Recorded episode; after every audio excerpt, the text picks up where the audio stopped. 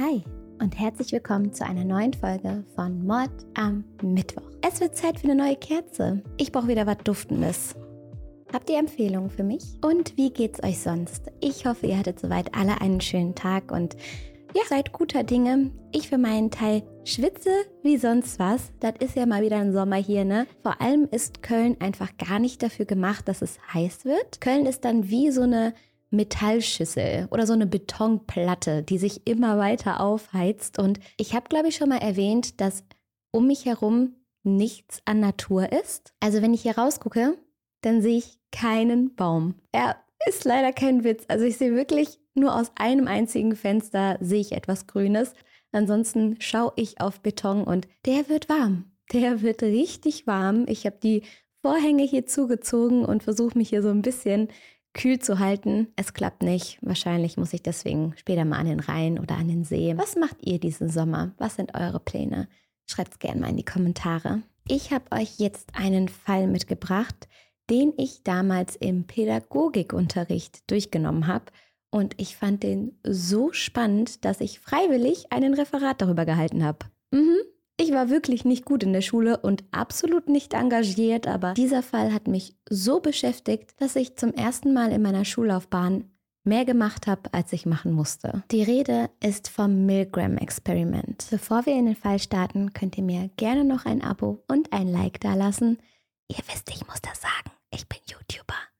Und jetzt starten wir rein. Wir machen jetzt ein kleines Gedankenexperiment. Stellt euch vor, ihr seht eine Anzeige in der Zeitung. Forscher suchen für ein Experiment Freiwillige, die bei etwas mitmachen sollen. Als Versuchsperson teilzunehmen ist gut bezahlt, also meldet ihr euch beim Forschungsteam. Vor Ort lernt ihr dann eine andere Person kennen. Einfach einen Menschen, so wie du selbst, vielleicht sogar in einer ähnlichen Altersklasse. Die Forscher erklären auch, worum es in diesem Experiment geht. Einer von euch soll als Lehrer agieren, während der andere Schüler ist. Für dich wird die Rolle des Lehrers gewählt. Du sollst deinem Gegenüber Wörter sagen, die sich dieser merken soll und dann wiedergeben muss. Das klingt alles erstmal ziemlich easy oder? Macht der Schüler aber einen Fehler, sollst du ihn als Lehrer bestrafen. Es ist ein Gedächtnisexperiment, um zu prüfen, ob Bestrafungen dabei helfen, dass Menschen sich Dinge besser merken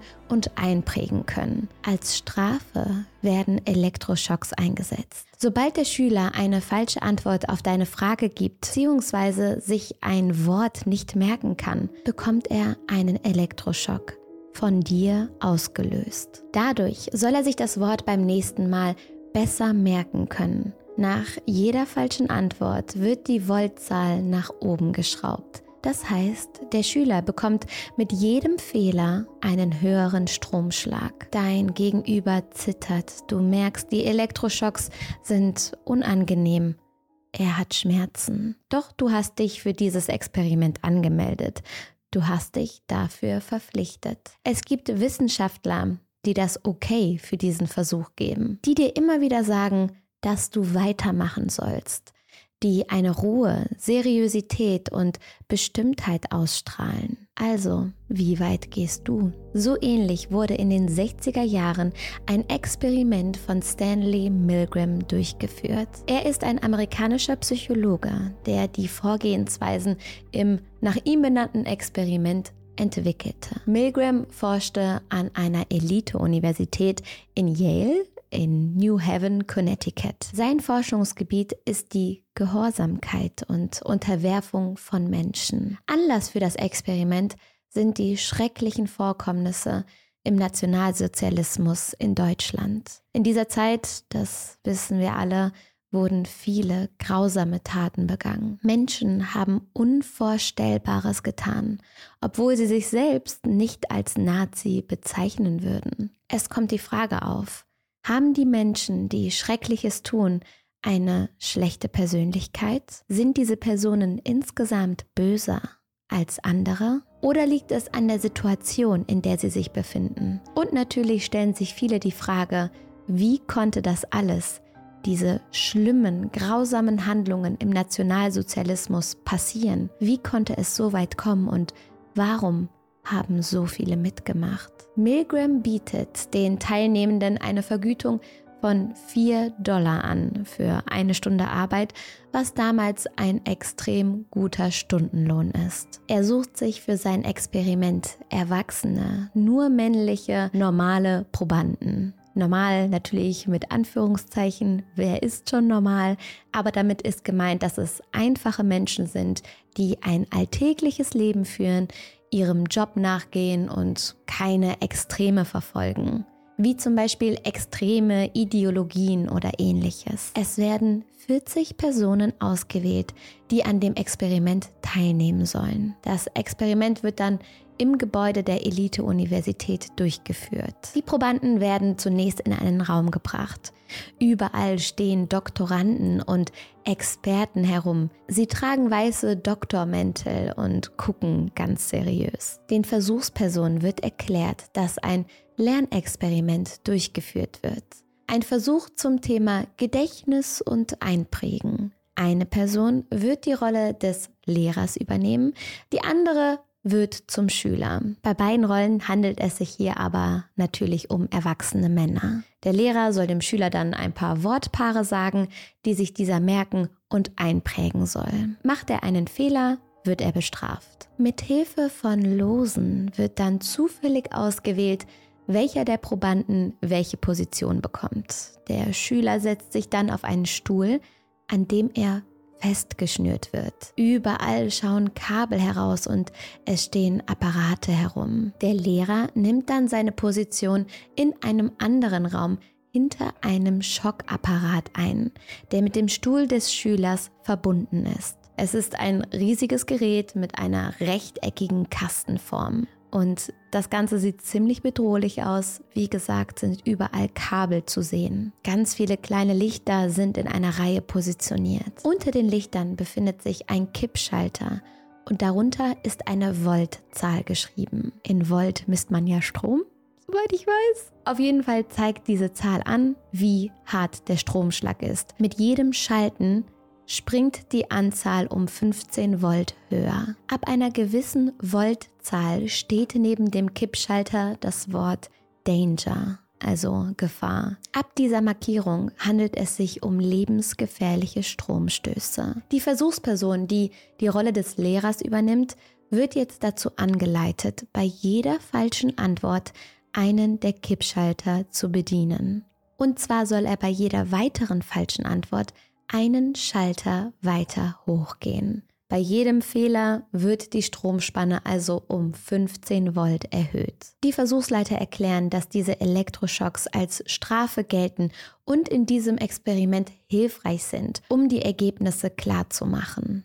So wird der Versuch gestartet und die ersten Fehler werden vom Schüler gemacht. 15 Volt sind für den Schüler noch gut auszuhalten. Er spürt ein leichtes Kribbeln und gibt ein kurzes, überraschtes Geräusch von sich. Diese Geräusche kann der Lehrer durch einen Lautsprecher im anderen Raum hören. Das heißt, der Lehrer bekommt die direkte Reaktion des Schülers auf den Stromschlag zu hören. Bei 75 Volt stöhnt der Schüler zum ersten Mal schmerzverzerrt auf. Bei 120 Volt ertönt dann ein Aufschrei ein Schrei vor Schmerz und das Experiment wird weiter fortgesetzt. Bei 150 Volt bittet der Schüler dann um den Abbruch des Experiments. Er fleht drum, endlich aufzuhören. Die Probanden in der Lehrerposition beginnen an dem Experiment zu zweifeln. Sie werden unruhig und wollen es beenden. Ist doch klar, auf der anderen Seite leidet ein Mensch.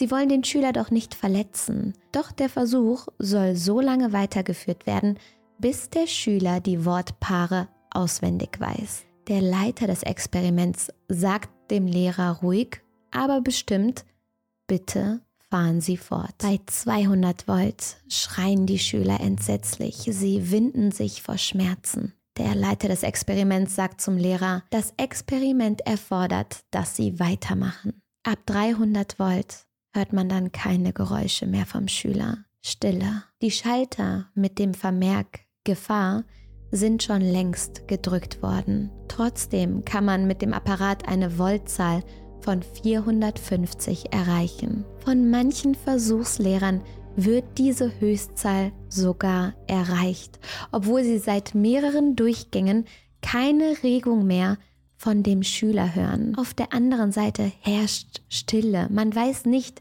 wie es dem Schüler geht. Und trotzdem drücken die Lehrer weitere Schalter. An der Stelle habe ich mir gedacht, was ist das für ein unfassbar grausames Experiment? Wer tut so etwas? Und wer sind diese Probanden, die trotzdem weitermachen? Und hätte ich weitergemacht? Das ist eine Frage, die man sich ganz ehrlich stellen muss. Denn viele haben die Schalter gedrückt. Was die Versuchspersonen, die die Rolle des Lehrers bekommen haben, aber nicht wissen. In Wirklichkeit wird kein Mensch mit Strom gefoltert. Die Stromspanne wird nicht erhöht, beziehungsweise es gibt gar keinen Strom, der von den Lehrern gesteuert wird. Das Gerät vor ihnen ist eine Attrappe. Die Kabel sind nicht miteinander verbunden. Es sollte alles real wirken, doch in Wahrheit ist es ein großer Fake. Bei dem Schüler handelt es sich nicht um eine weitere Versuchsperson, sondern tatsächlich um einen Schauspieler. Dieser tut so, als würde sein Körper jedes Mal von Strom durchlaufen werden, als würde er einen schrecklichen Elektroschock erleiden. Doch sein Geräusch, seine Schmerzen, Schreie, die Stille, all das ist nur geschauspielert. Auch alle anderen Menschen in dem Raum sind Schauspieler. Der Leiter des Experiments ist im eigentlichen Leben ein Biologielehrer und wurde für diese Rolle engagiert. Die Auslosung, die zufällige am Anfang des Experiments, wer die Rolle des Lehrers und wer die Rolle des Schülers bekommt, war manipuliert. Die Versuchspersonen ziehen immer den Lehrer. Dadurch wird ihnen aber während des Experiments das Gefühl gegeben, dass auch sie die Rolle des Schülers hätten bekommen können. Sie hätten der arme Kerl auf dem Elektroschockstuhl sein können. Der Versuch ist kein Gedankenexperiment im Sinne von Lernen und Einprägen von Worten. Milgram möchte erforschen, wie gehorsam die Lehrer sind, wenn ihnen eine Autoritätsperson Anweisungen gibt, die sie vielleicht selbst gar nicht ausführen möchten. Der sogenannte Leiter des Versuchs hat genaue Anweisungen bekommen, wie er sich in den verschiedenen Situationen zu verhalten hat. Er bekommt vier Antworten vorgegeben, die im Vorhinein eingeübt werden, damit er besonders autoritär und seriös rüberkommt. Die Sätze lauten, bitte fahren Sie fort. Das Experiment erfordert, dass Sie weitermachen. Es ist absolut notwendig, dass sie weitermachen. Und sie haben keine Wahl. Sie müssen weitermachen. Bei jedem Zweifeln, bei kleinen Zögern der Probanden sagt dieser stattlich wirkende Mann dann einen dieser Sätze. Sie müssen weitermachen. Es kann festgestellt werden, dass die Sätze unterschiedlich gut auf die Versuchsperson wirken.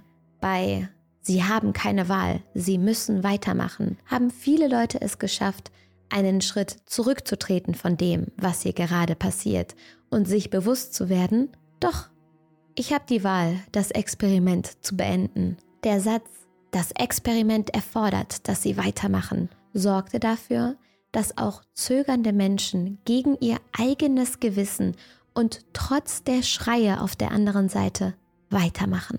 Ab einem gewissen Zeitpunkt wird es auch für die Teilnehmenden moralisch gesehen immer schwerer aufzuhören. Wenn sie abbrechen, müssten sie zugeben, dass ihre Handlungen in den letzten Minuten unrecht waren und böse. Dass man selbst eine falsche Tat begangen hat, ist schwer zuzugeben. Das Experiment wird unter dem Titel eine Verhaltensstudie über Gehorsam veröffentlicht. Die Ergebnisse sind zunächst unglaublich erschütternd. Was glaubt ihr?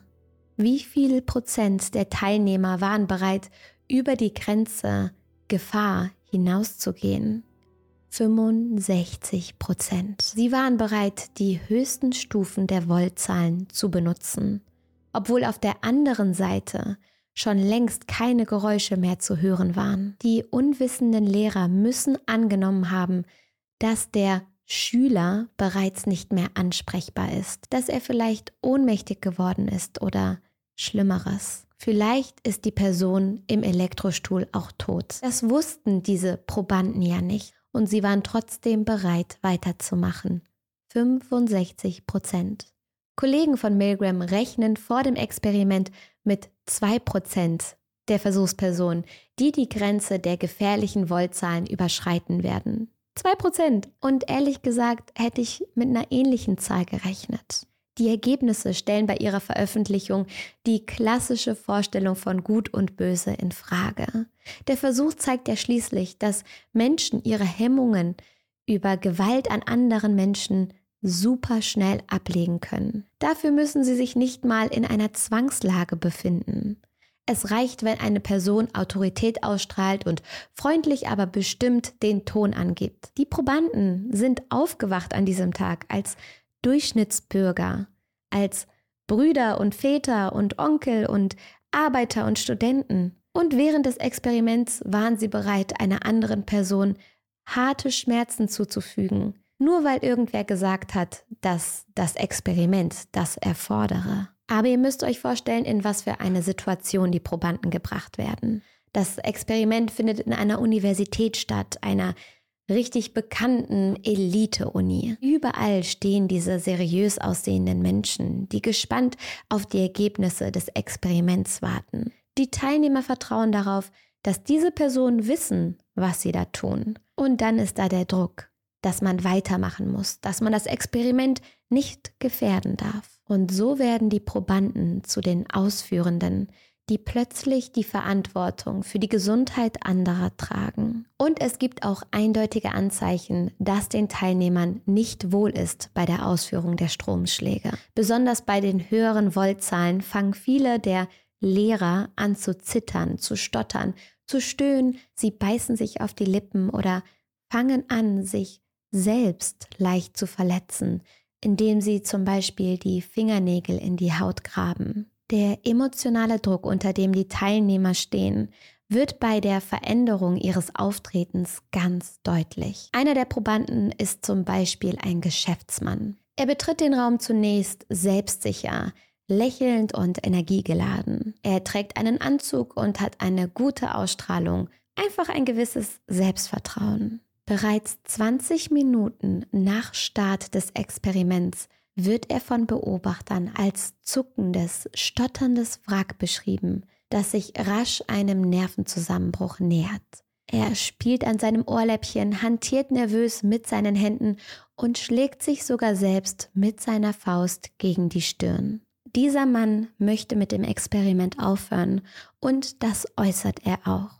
Trotzdem gehorcht er weiterhin dem Versuchsleiter, als er ihm Anweisungen gibt, weiterzumachen.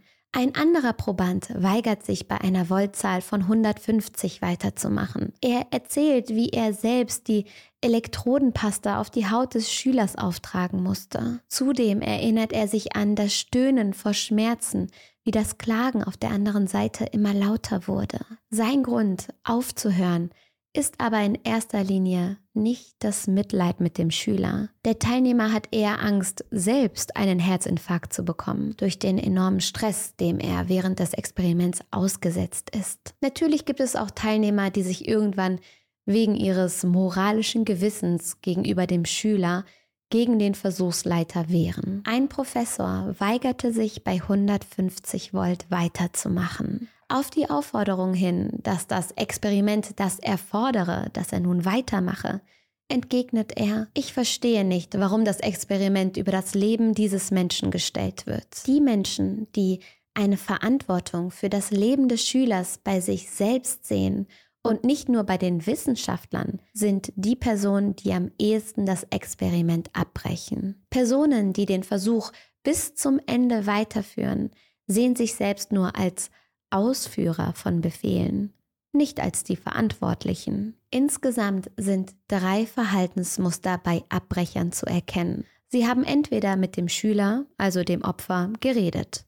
Es war möglich, dass sie über Lautsprecher miteinander kommunizieren. Manche sind dem Flehen eines Abbruchs des Schülers also nachgekommen. Oder sie haben mit dem Versuchsleiter geredet und ihn auf seine Verantwortung hingewiesen, dass den Personen in diesem Versuch nichts passieren sollte. Oder die Teilnehmer haben sich schlichtweg geweigert, weiterzumachen. Sie haben natürlich viel Widerstand vom Leiter des Versuchs kassiert, aber trotzdem nicht weitergemacht. Jedoch haben sich die allermeisten ja erstmal auf das Experiment eingelassen, obwohl sie wussten, dass der Schüler Stromschläge bekommt und somit körperlich verletzt wird. Viele der Teilnehmer sind nach dem Experiment traumatisiert. Sie dachten an einer guten Sache teilgenommen zu haben, der Wissenschaft zu helfen und sich dabei eben noch etwas zu verdienen. Aber ihr Handeln, ihre Gewalt gegenüber einem Mitmenschen erschüttert viele Versuchspersonen. Besonders perfide und heimtückisch finde ich, dass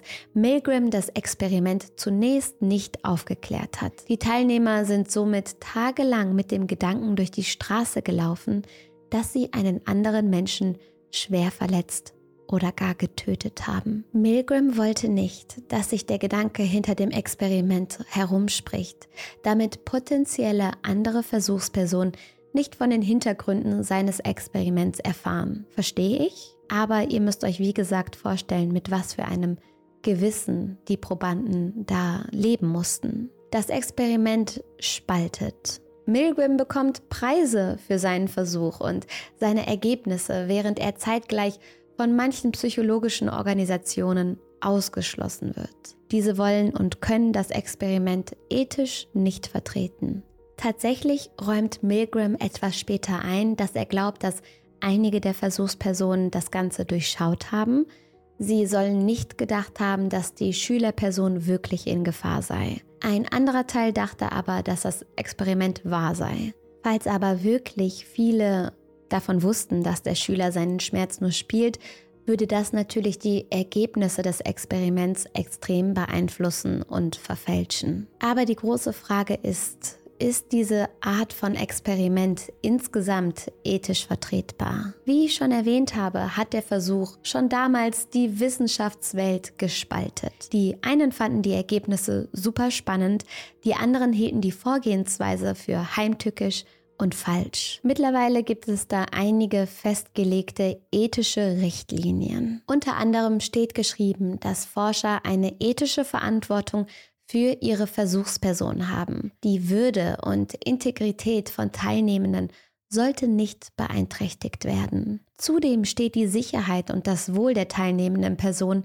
an oberster Stelle. Schaut man sich jetzt den Geschäftsmann zum Beispiel an, der innerhalb kürzester Zeit mental zerstört wurde, der körperliche Symptome von enormen Stress zeigte, dann hält das Milgram-Experiment diese Richtlinien nicht ein. Das Wohlergehen dieses Probanden wurde hinten angestellt, damit der Versuch weitergehen kann. Darüber hinaus wurden die Versuchspersonen ja sogar absichtlich in diese Ausnahmesituation gebracht, damit Milgram ihr Verhalten erforschen kann. Außerdem wurden die Teilnehmer dieses Experiments getäuscht.